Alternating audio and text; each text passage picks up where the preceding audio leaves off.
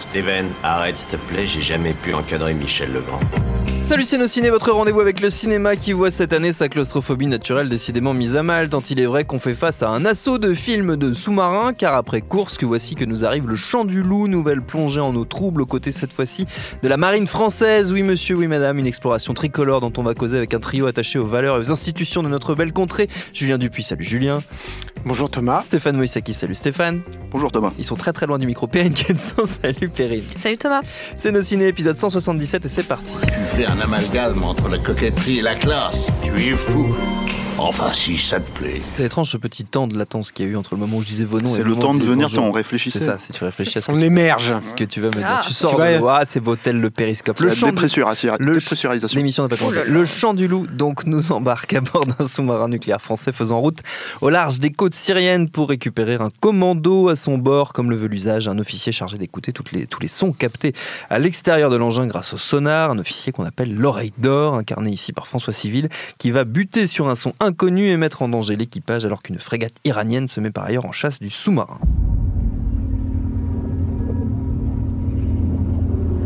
J'ai un rythme très lent. Du 4 temps. C'est forcément un sous-marin. Il n'y a pas de sous-marin à quatre pales. Je sais. Derrière la caméra, c'est Antonin Baudry, dont c'est la première réalisation. On le connaît mieux sous le nom d'Abel Lanzac, pseudonyme utilisé pour signer la BD Quai d'Orsay, le scénario de l'adaptation assez raté qu'en avait fait Bertrand Tavernier. Au casting, outre François Civil, on trouve Mathieu Kassovitz, Omar Sy, Paul Abir ou encore Reda Kateb. Votre avis sur ce chant du loup, les amis? Julien Dupuis, Lamentable. c'est lamentable. Lamentable. Oh, Une nouvelle fois, Julien Dupuis prend la parole. Ouais. Euh, moi, j'avais trouvé que l'adaptation n'était pas si ratée que ça d'ailleurs. Je, tiens, c'est- je tiens à dire que c'était moi qui le dis. voilà, tu, tu assumes. J'assume totalement. Euh, écoute, euh, j'aimerais être clément avec le film parce que des films comme ça, on n'en voit pas beaucoup. Avec ce budget-là, on n'en voit pas beaucoup. Et, euh, et ce qui est un, un- grand courage, en fait, je trouve, hein, de, production en France, euh, est aussi malheureusement doublé d'une certaine inconscience, voire d'un peu de bêtise. C'est-à-dire que pour moi, le, le- le gros problème du Chant du Loup, c'est que je pense qu'il y a un sujet. Euh, je pense que surtout il y a une, une, une possibilité euh, de trouver dans le, le mode de fonctionnement français une brèche euh, par laquelle la fiction peut s'engouffrer et de façon, je trouve, hein, plutôt pertinente et intéressante. Mais le problème, c'est que tu donnes pas un film pareil à un cinéaste qui n'a rien fait avant. Ouais. Et ce, ce- qu'on pouvait redouter en fait euh, vis-à-vis de ça, bah, se confirme quand tu vois le film. C'est-à-dire que je trouve que c'est un film euh, qui n'a, euh, tu, tu sens qu'il n'est il, il est pas porté par une vision. C'est un film qui est euh, très étriqué, qui est euh, très curieux dans sa facture. C'est-à-dire que d'un côté, tu as des, reconstitutions de décors. il se trouve que j'ai fait une interview assez fouillée avec, avec Benoît Barou, qui est le chef décorateur du Ouais. film. Ils ont, ils ont abattu un travail de malade, les mecs. Euh, euh, avec un jusqu'au boutiste euh, étonnant, c'est-à-dire que par exemple tous les tous les affichages sont corrects tout le temps dans le film. C'était une, une exigence en fait du réalisateur. Donc tu as ça. Et à côté de ça, tu as un travail de Buff Compagnie sur les, les effets visuels. C'est important, les effets visuels sur un film comme ça, qui est euh, parfois hein, totalement indigent. Ouais. Euh, et, et, euh, et- tout est tout est à l'avenant, c'est-à-dire que tu as, des choix de casting qui peuvent être relativement judicieux. Et tu as encore ce problème, moi je trouve que sur François Civil, c'est pareil. J'avais déjà eu un peu ce problème moi dans Burnout. Je, je trouve que c'est pas un gars qui, est, qui a l'étoffe en fait pour porter un film pareil. Et, euh, et, du coup, euh, j'ai un peu quand même l'impression d'être devant un accident industriel. Qui est, c'est un peu méchant de dire ça parce que je trouve que le film est pas non plus euh, honteux, hein, mais mais c'est- ça reste un tout petit film alors que ça aurait dû être un grand film ambitieux français, voilà. Donc euh, reste les intentions et reste cette, encore une fois cette faculté, et j'insiste là-dessus parce que ça c'est quand même très rare, de, de réussir à créer euh, de la fiction euh, avec le contexte géopolitique où la France a, son, a sa place. Et où tu te dis ah ouais, pourquoi pas? Ça, ça, ça pourrait fonctionner. Ça, c'est quand même très très rare en fait. Et surtout qu'en France, on n'est pas, on n'a pas l'habitude de réfléchir comme ça dans, la- dans les œuvres de fiction, je trouve. hein. Mais peut-être que mes deux, deux collègues vont me faire mentir là-dessus, quoi. Mais c'est rare en fait d'avoir ce, ce type de point de vue et tout. Mais euh, le- à l'heure où on enregistre, le film n'est pas encore sorti. Euh, moi, je redoute énormément la réception publique. Oui. Euh, et c'est embêtant parce que parce que un, échec comme le, le chant du loup, bah, ça fait pas avancer le, le schmilblick Oui, en fait. Ça peut doucher certains autres projets. Voilà, exactement. Quoi. Et, euh, et ça, ça, ça, ça fait, ça fait assez peur quoi, là-dessus. Mm. Stéphane. Bah, ça, je sais pas si ça va être un vrai souci en fait, parce que je pense que le public français, si tu lui ramènes euh, ce type de sujet avec euh, un, un casting comme celui-là, ça peut fonctionner. Hein. J'ai- pas l'impression que ce soit ça le, le gros souci. Et puis en plus, j'ai l'impression que la façon dont c'est produit ce genre de truc, si on a un Omar Sy qui dit oui. Euh, quelque part il se fera en fait quel que soit enfin ce sera pas des budgets monstrueux ce sera pas des trucs comme ça mais ça se fera en fait. Donc euh, donc voilà.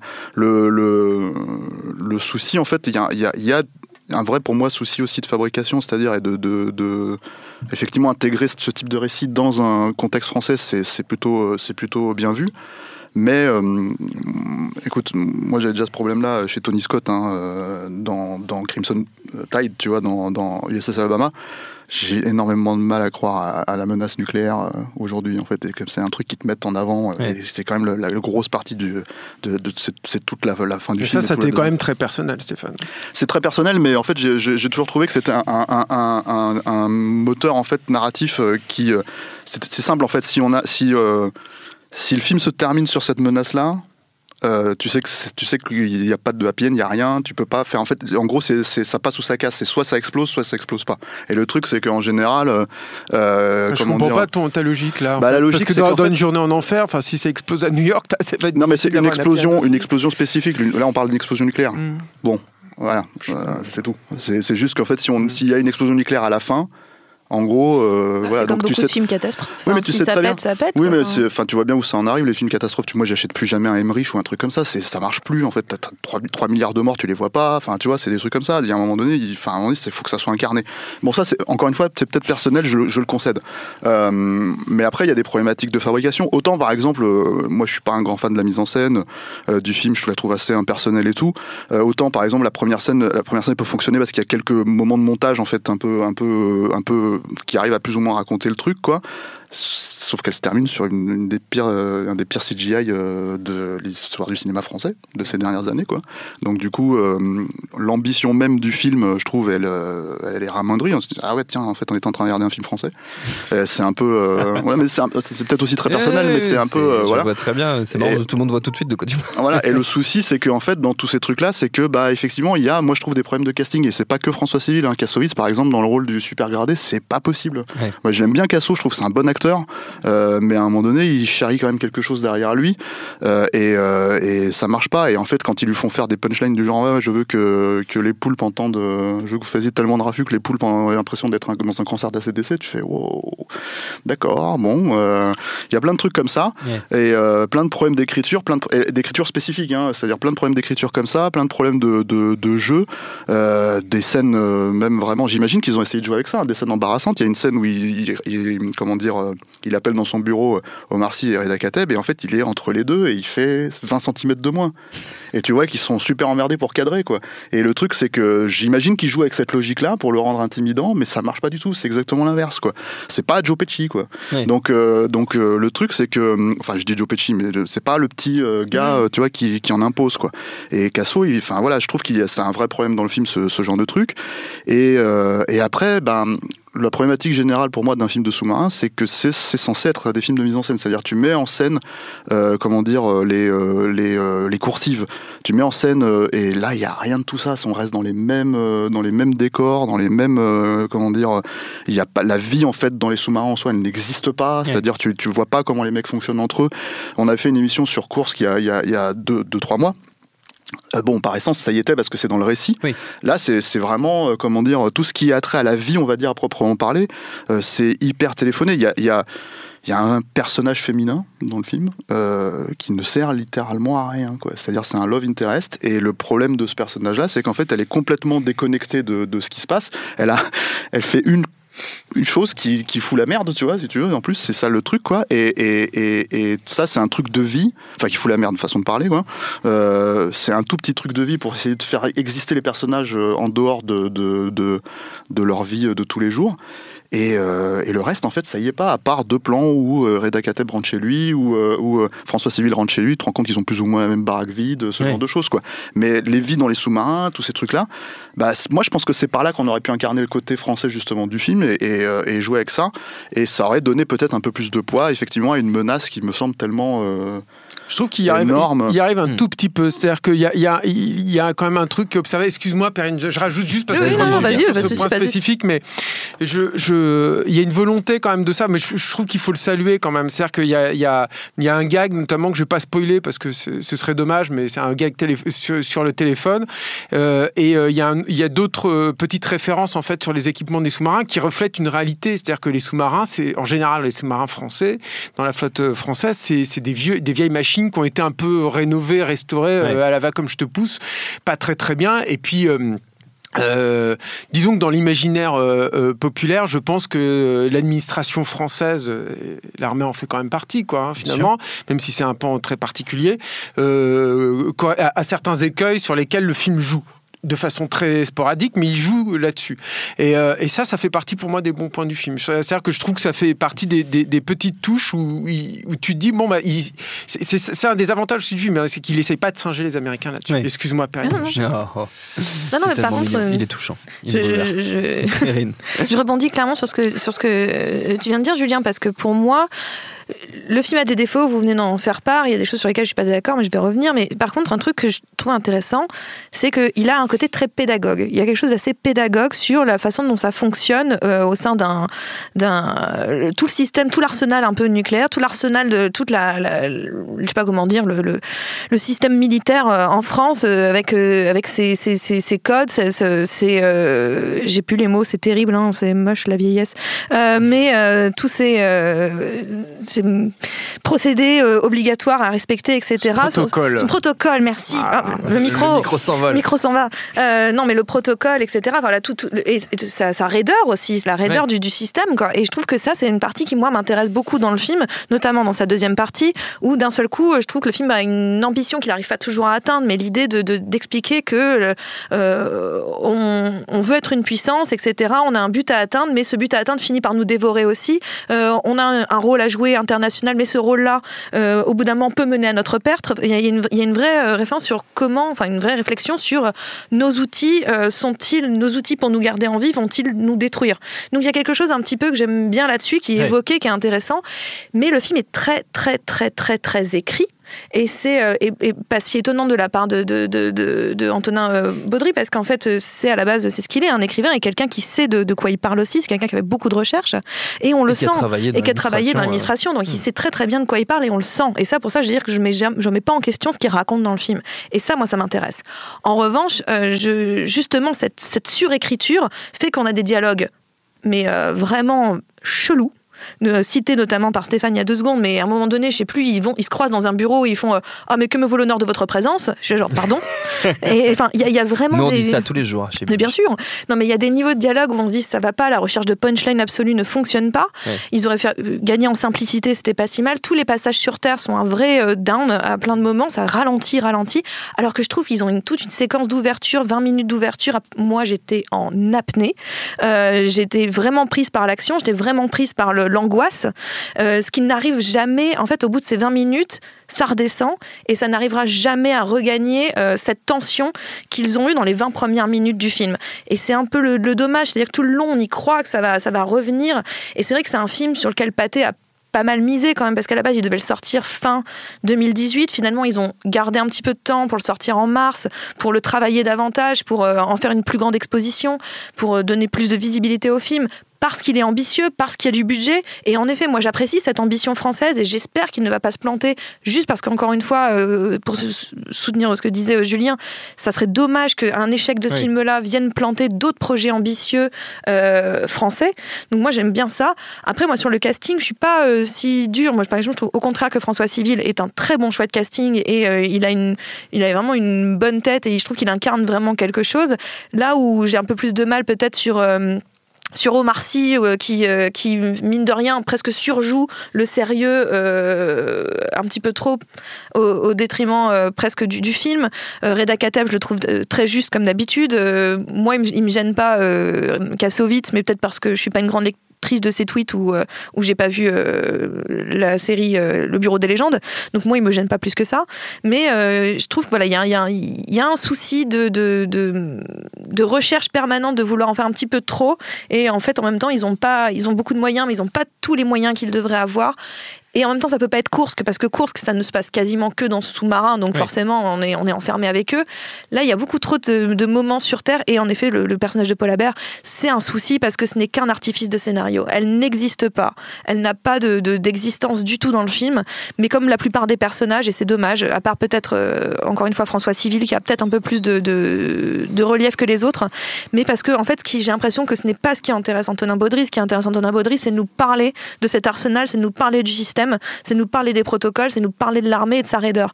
Et ça, et puis et le contexte. Moi, j'aime beaucoup cette idée de contexte. À un moment donné, il le ramène dans une forme de réalité qui, moi, me, qui fonctionne pour moi. Et après, mais c'est c'est très scolaire sur plein de choses, c'est un peu scolaire. Et c'est c'est peut-être ce que je reprocherais au film qui, pour moi, a quand même pas mal de- de- d'ambition et de capacité. Mais c'est c'est un peu le souci, moi je trouve le, le truc de, de la façon dont l'aspect protocolaire du film est présenté justement dans le truc, c'est que quand tu regardes justement un truc comme USS un film comme USS Alabama, c'était toute la force du récit, on va dire, indépendamment de ce que je pouvais croire ou pas, quoi. Euh, mais euh, euh, que en fait tu as deux oppositions qui disent, euh, moi je lis ce, ce telex de cette manière-là, vous vous lisez de cette telex de cette manière-là, comment on s'oppose en fait pour savoir euh, si, qui a raison en fait dans, dans, dans tout le protocole qu'on est en train de mettre en place et est-ce qu'on est qu'on lance le, le missile, est-ce qu'on lance la guerre ou pas?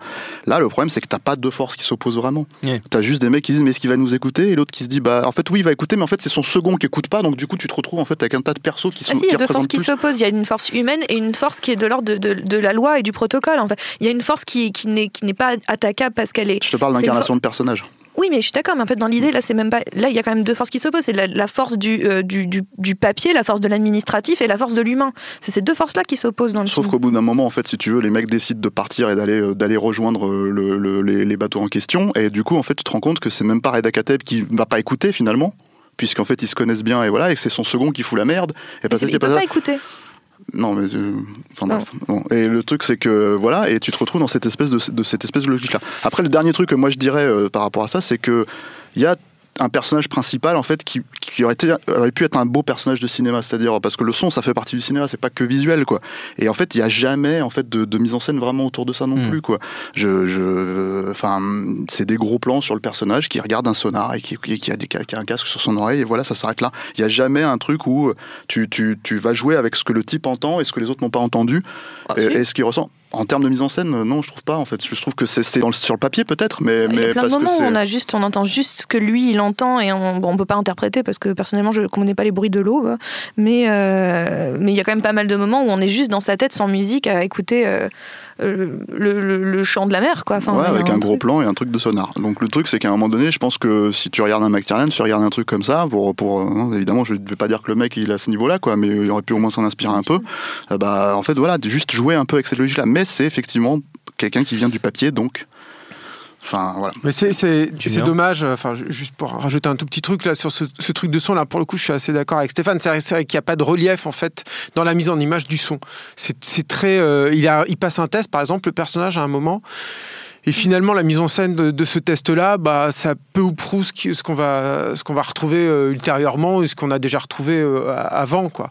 Mais ce qui, pour moi, encore une fois, euh, participe du côté un peu empoté en fait de, la, de, cette mise en scène. Alors, Perrine a peut-être raison. hein. C'est vrai que c'est- peut-être trop écrit, c'est peut-être trop, trop, trop coincé. Mais encore une fois, pour moi, il y a un problème d'ampleur en fait là-dedans. Mais je voulais juste dire que c'est d'autant plus dommage qu'il y, a un- beau travail sur le son et que c'est là où je trouve que le mec, il a il a vraiment essayé de faire les choses bien. Quoi. Il est allé chercher les gens de Skywalker Sound. Je veux dire, dans France, euh, un, un type qui se dit bon bah voilà, le son il est important. Je vais aller là-bas, euh, je vais aller en Ouais. Californie chercher les mecs et tout. Bon, il y en a, il y en a pas beaucoup. On peut s'interroger sur l'utilité ou pas parce qu'on a des, des designers sonores en France euh, brillantissimes. Donc c'est peut-être pas non plus nécessaire de dépenser beaucoup d'argent pour aller chez Pour Lucas. aller chez Lucas. Mais, mais, euh, mais il n'empêche qu'il a, il a quand même fait cet effort-là. Euh, moi, ça, ça fait partie des, des choses quand même qui me font plaisir dans le chant du loup.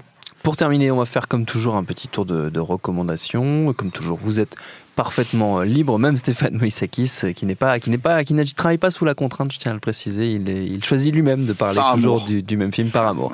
Perrine. Euh, je vais dans un univers totalement différent, Oui. rien à voir, mais c'est plus dans cette idée de un film qui ne se relève pas de sa première, euh, sa première partie. Finalement, c'est euh, et vraiment rien à voir. C'est Star Is Born, euh, de- de- mais quand je dis rien à voir, Effectivement. c'est rien à voir, de Bradley Cooper, parce que Star Is Born a une première, a une montée pendant une demi-heure qui est exemplaire en réalité, et ça se termine avec un énorme éclat.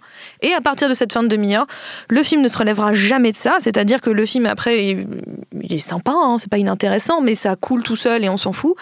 Là où la première partie avait un vrai build-up, une vraie montée, une vraie, enfin c'est vraiment très très fort, et la deuxième, après on s'en fout. Et je trouve que le, le- le- le- le- clairement le Chant du Loup souffre pour moi à peu près de la même, du même syndrome. C'est on a 20 minutes avec un vrai build-up, une vraie montée, une vraie réflexion sur l'angoisse. Un build-up. Un build-up, ouais, ça, ça se construit, ça se construit, et, euh, et voilà, ça se construit. Et finalement, euh, pour un pour un, un éclat, bon, qui tombe un tout petit peu à l'eau, je suis d'accord pour le l'explosion qu'on a, qui est un petit peu dommage. Mais euh, voilà, il y a un, Un y a clash, tu veux dire. le- le- hein, il y a un petit, il y a une- en tout cas, il y a une vraie construction. Et je trouve que cette tension qu'il instaure dans la première partie ne, ne- jamais ne reviendra dans le film. Et c'est un peu ce que je lui reproche, comme ce que je reprocherais à Star Is Born, qui encore une fois n'a rien à voir puisque Lady Oui. Gaga n'est pas dans un euh, sous-marin. C'est vrai. Alors que ça tout. pourrait être un crossover intéressant. Euh, Mais je veux bien voir ça. Plus de chansons dans Mm. les, dans les sous-marins. Julien.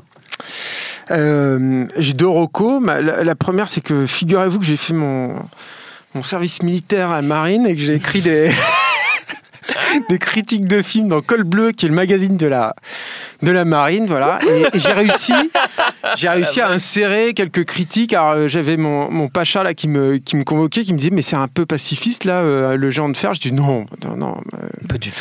c'est pas du tout. Alors du coup, c'est passé, voilà. Donc, euh, et j'ai j'ai- j'ai aussi chroniqué des, des albums d'Hulbert Félix Stephen, tout ça. Enfin, c'était rigolo. Non, non, bah, blague à part.